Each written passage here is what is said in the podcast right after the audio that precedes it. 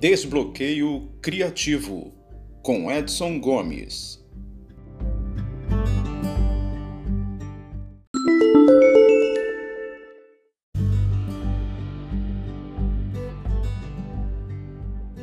Olá você, tudo bem? Nesse episódio eu falarei sobre um dos mais misteriosos arquétipos das histórias, o camaleão. É comum que se tenha dificuldade em captar o arquétipo fugaz do camaleão, talvez porque é de sua própria natureza estar mudando e ser instável. Sua aparência e características mudam, assim que é examinado de perto. Entretanto, trata-se de um poderoso arquétipo. Entender seu funcionamento pode ser muito útil, tanto na narrativa como na vida. Com frequência, os heróis encontram figuras, muitas vezes do sexo oposto, cuja principal característica característica é que parecem estar sempre mudando do ponto de vista do herói. É comum que o interesse amoroso do herói ou sua parceira romântica manifeste as qualidades de um camaleão. Todos temos experiências de relações nas quais nosso parceiro é dúbio, tem duas caras ou é espantosamente mutante. Os camaleões mudam de aparência ou de estado de espírito. Tanto para o herói como para o público, é difícil ter certeza do que eles são podem induzir o herói ao erro ou deixá-lo na dúvida. Sua lealdade ou sinceridade está sempre em questão. Um aliado ou amigo do mesmo herói pode também agir como camaleão nas comédias de amizade ou aventura. Magos, bruxas, ogres são camaleões tradicionais no mundo dos contos de fadas. Um propósito psicológico importante do arquétipo do camaleão é expressar a energia de ânimos e da ânima, termos usados pelo psicólogo Carl Jung. Os ânimos é o nome que Jung dá ao elemento masculino no inconsciente feminino, ao emaranhado de imagens positivas e negativas de masculinidade nos sonhos e fantasias de uma mulher. A ânima é o elemento feminino correspondente no inconsciente masculino. Segundo essa teoria, as pessoas têm um conjunto completo tanto de qualidades femininas como de masculinas, e ambas são necessárias para a sobrevivência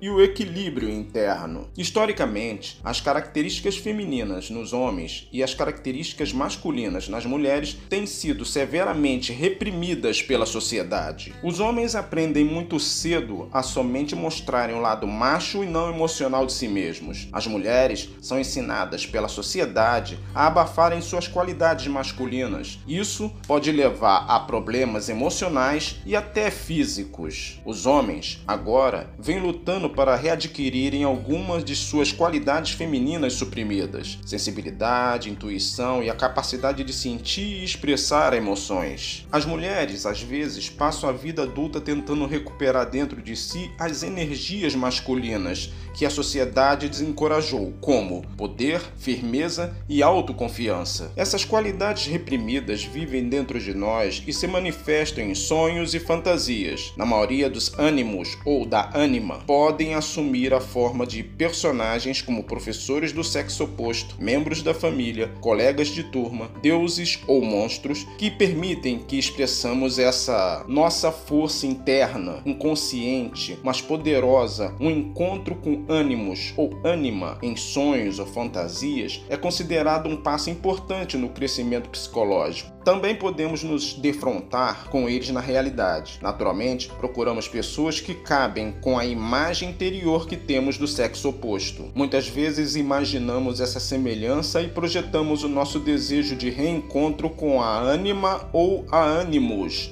de algumas pessoas que nem desconfia disso. Podemos cair em relacionamentos nos quais não vemos com clareza o parceiro. Em vez disso, vemos a ânima ou a ânimos, ou seja, a nossa própria noção interna de parceiro ideal projetada em outra pessoa. É comum irmos de uma relação para outra tentando forçar o parceiro a se encaixar em nossa projeção. É natural que cada sexo considere o outro como algo misterioso, sempre em transformação. Muitos de nós não compreendemos muito bem a nossa própria sexualidade e psicologia, quanto mais a do sexo oposto. Com frequência, nossa principal experiência de sexo oposto é a sua mutabilidade, a sua tendência a trocar de atitudes, aparências e emoções sem nenhuma razão aparente. No próximo episódio, continuarei a falar sobre a projeção psicológica que o camaleão tem sobre os personagens e sobre nós. Até a próxima, um abraço.